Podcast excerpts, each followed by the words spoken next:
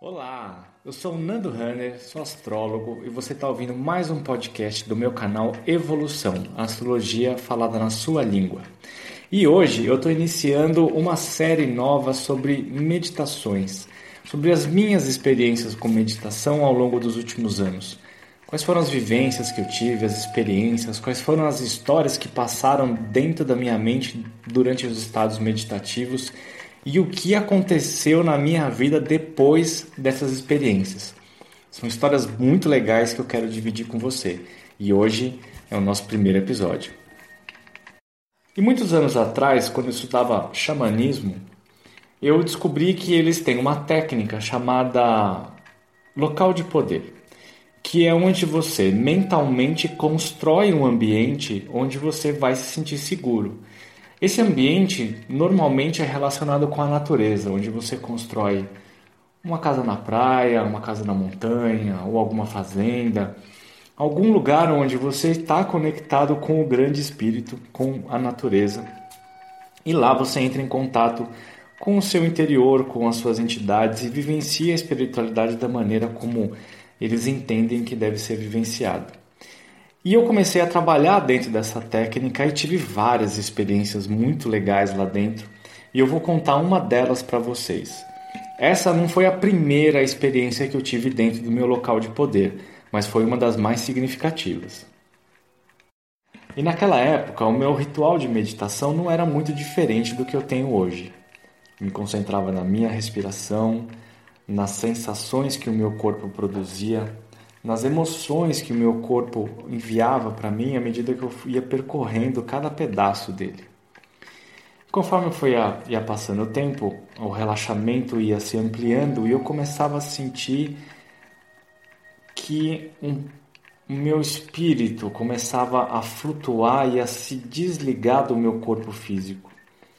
Havia dias em que eu sentia realmente que eu estava completamente deslocado do meu corpo físico. Em algumas situações eu até conseguia enxergar esse corpo sentado na posição de meditação.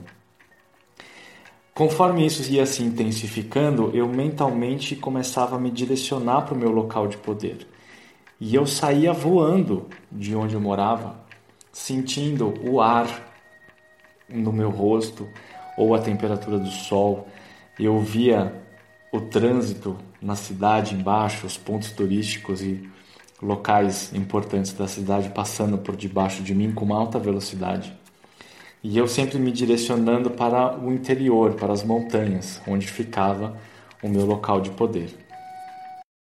Naquele dia específico, não era a primeira vez que eu chegava no meu local de poder. Eu já tinha feito visitas e mais visitas. E dentro daquele local de poder existiam personalidades, existiam entidades onde eu mantinha diálogos e, e conversas onde eu buscava compreender os eventos da minha vida e os eventos e o propósito das coisas ao meu redor. Naquele dia foi diferente, porque eu cheguei no meu voo suave pousei na grama, bem no pé da colina que levava em direção à margem do lago, Descendo por essa colina, logo embaixo, na margem do lago, pelo lado esquerdo, existia todas as cabanas da minha tribo.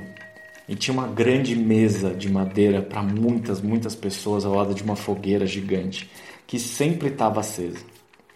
Mas dessa vez, em vez de eu descer e conversar com as entidades que estavam por ali, eu resolvi virar à direita e entrar na floresta que tinha ali local que eu nunca tinha visitado antes. Eu nunca tinha entrado para aquele lado. Mas eu senti algo muito forte me puxando naquele dia e eu resolvi seguir a minha intuição e entrei na floresta. Coberta com uma grama mais grossa e mais densa, como se fosse musgo, eu fui andando por entre os troncos dessas árvores gigantes que haviam ali por alguns metros até eu começar a ouvir um barulho de cachoeira.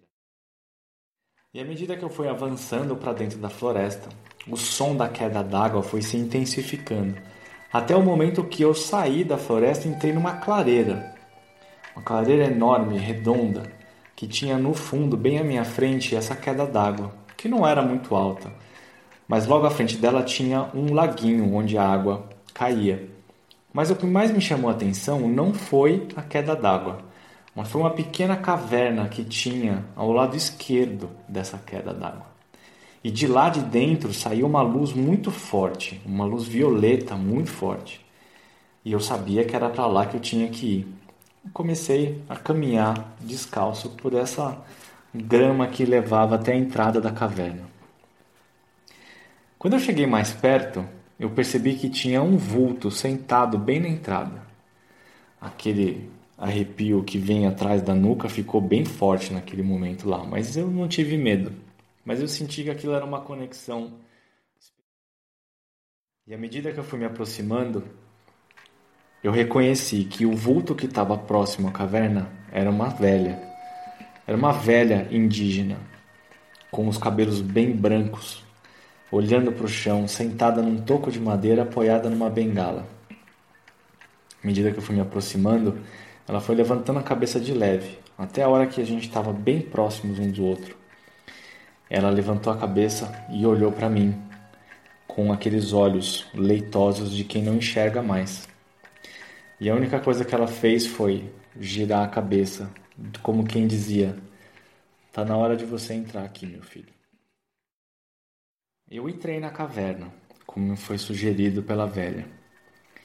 Notei que as paredes não eram rústicas, eram pedras lapidadas, como se alguém tivesse construído aquele lugar. Logo à minha frente, não muito distante de onde eu estava, tinha um buraco no chão por onde descia uma escada circular. De lá de dentro vinha a luz que tanto me chamou a atenção de lá, da orla da floresta. Eu sabia que eu precisava descer, mas a visão não era uma coisa muito agradável. Vinha uma temperatura gelada e uma sensação de medo e insegurança. Mas eu sabia que eu precisava descer. Então eu caminhei e comecei a pisar na escada feita de pedras polidas geladas que levavam para baixo em direção à luz. À medida que eu descia, a temperatura ficava cada vez mais baixa, e essa luz violeta forte ainda iluminava as paredes da escada que descia em círculos. A escada parecia que não tinha fim, e após alguns minutos eu me dei de frente para uma segunda abertura, que levava a uma caverna muito mais ampla, muito mais alta, onde eu não conseguia enxergar as paredes e nem o teto.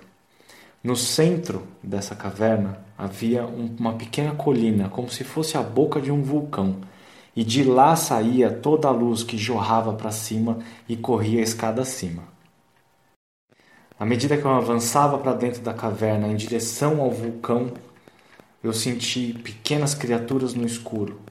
Suas patas e unhas arranhavam o chão, com medo e com raiva ao mesmo tempo. Eram criaturas miseráveis, escondidas e temerosas. Nenhuma delas se aproximava. Essa pedra é o símbolo da sua ligação com a Grande Mãe. É o símbolo de toda a proteção espiritual que te cerca. Descubra onde ela está. Use ao redor do seu pescoço. E toda a espiritualidade desse lugar sempre vai estar perto de você para te proteger. Agora é hora de você voltar. Com a pedra em minhas mãos, dei meia volta e caminhei em direção à escada. A única coisa que eu conseguia ouvir era a respiração das criaturas ao meu redor. Todas elas estavam paradas. Havia um silêncio terrível no ar gelado. O caminho até a escada pareceu ser muito mais longo do que a chegada. Subi as escadas de volta sem pressa. Ficava olhando para aquela pedra em formato de cabeça de flecha, repousando na minha mão, pensando se aquilo mesmo era verdade, se aquilo poderia me proteger de alguma coisa. Continuei subindo e quando cheguei no topo das escadas, saí pela porta da caverna e percebi que a velha não estava mais lá. Senti o sol bater em minha pele de novo. Senti a grama sob os meus pés. Senti a temperatura do meu corpo voltar ao normal. Ainda senti a caverna me puxando, mas sabia que eu precisava continuar andando para frente. E à medida que o pé ia após pé, eu ia ficando cada vez mais leve, flutuando novamente, e quando vi, estava voando para longe do meu local de poder. Flutuei de volta para a cidade. Vi tudo passando por debaixo de mim novamente, até ver a minha casa, e finalmente, depois da minha casa, vi o meu corpo sentado na cadeira e me acoplei novamente a ele, imediatamente abrindo os olhos. Pensei, eu preciso achar essa pedra. Abri a mão, não havia nada ali. Mas a, a imagem daquela pedra ainda estava muito recente em minha mente, então eu peguei o primeiro papel que tinha e fiz um desenho dela. Só havia um lugar em São Paulo onde eu sabia que eu poderia comprar minerais e cristais daquela forma. Não tive dúvidas. Me levantei, troquei de roupa e saí em direção à loja. Quando éramos crianças, minha mãe levava meus irmãos e eu nessa loja de uma mineradora em São Paulo. Era incrível ir lá. Tinham muitas coisas lindas, desde as pedras brutas até as ametistas enormes, cintilantes. Eu gostava muito de lá e ficava encantado, mas eu não ia lá há muitos anos. Mas aquela imagem da minha cabeça não saía e eu precisava descobrir onde tinha aquela pedra. Cheguei na, na, na, loja, estacionei o carro e, ainda conectado profundamente com aquela visão, entrei na loja e virei no primeiro corredor à esquerda. Caminhei até o final da loja, onde tinham muitas prateleiras com muitas pedras de cristais diferentes, lapidados ou brutos, de todas as cores que se pode imaginar. Virei à direita e comecei a caminhar. No segundo passo, senti uma energia muito forte me puxando pelo lado esquerdo. Me virei e olhei e havia uma caixa. Nessa caixa havia montes e montes de pedras com a mesma cor da luz que emanava daquela caverna. Me ajoelhei em frente à caixa, coloquei as minhas mãos para o meio e afastei todas as pedras. A única pedra que sobrou no fundo da caixa era exatamente da forma e da cor que a velha me entregou na caverna.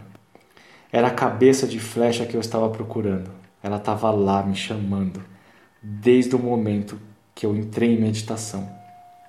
Peguei aquela pedra, passei no caixa, paguei e fui embora. Desde aquele dia, ela se tornou meu amuleto. Se vocês repararam, no começo dessa meditação, na hora que você abriu esse podcast, tem a imagem dessa pedra. Aquela flecha me acompanhou por muito tempo ainda. Me protegeu de muitas coisas. Foi minha proteção espiritual durante muitos e muitos meses. Mas tudo tem um começo, meio e fim. Depois de muitas leituras de mapa, depois de muitos atendimentos, a pedra rachou e eu devolvi ela para a grande mãe. Hoje eu tenho outro amuleto, mas eu nunca vou esquecer essa experiência, onde eu tive uma conexão indescritível e esse momento de encontrar essa pedra dentro daquela loja, no fundo daquela caixa, me marcou para o resto da vida. E assim termina o primeiro episódio da minha série, onde eu vou contar para vocês sobre as minhas aventuras meditativas e espirituais Espero que você tenha gostado e semana que vem vai ter mais um episódio. Um grande beijo para todos e uma excelente semana.